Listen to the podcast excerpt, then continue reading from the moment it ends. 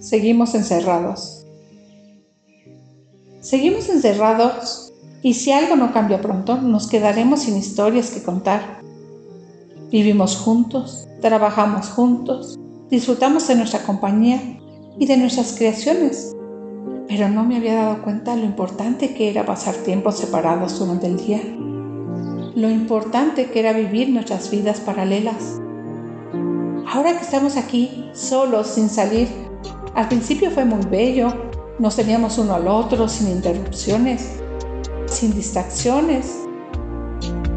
Podíamos hacer lo que queríamos cuando queríamos. Bendita libertad sin restricciones. Así, aislados del mundo, podíamos estar juntos sin justificación, sin miedo al que dirán. Nos perdimos en la pasión, pero los meses pasan y sin añadir mucho de sustancia a nuestra vida, nos estamos quedando sin historias que contar, sin pasión que compartir.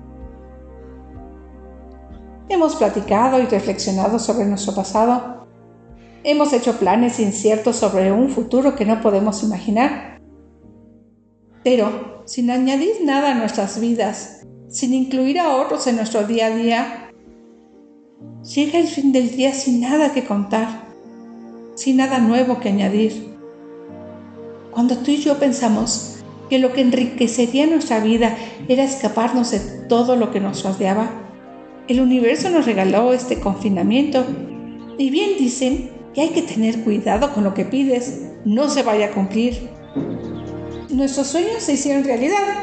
Y si no escapamos pronto o hacemos algo muy diferente, nos quedaremos sin historias que contar y nuestra historia seguramente morirá.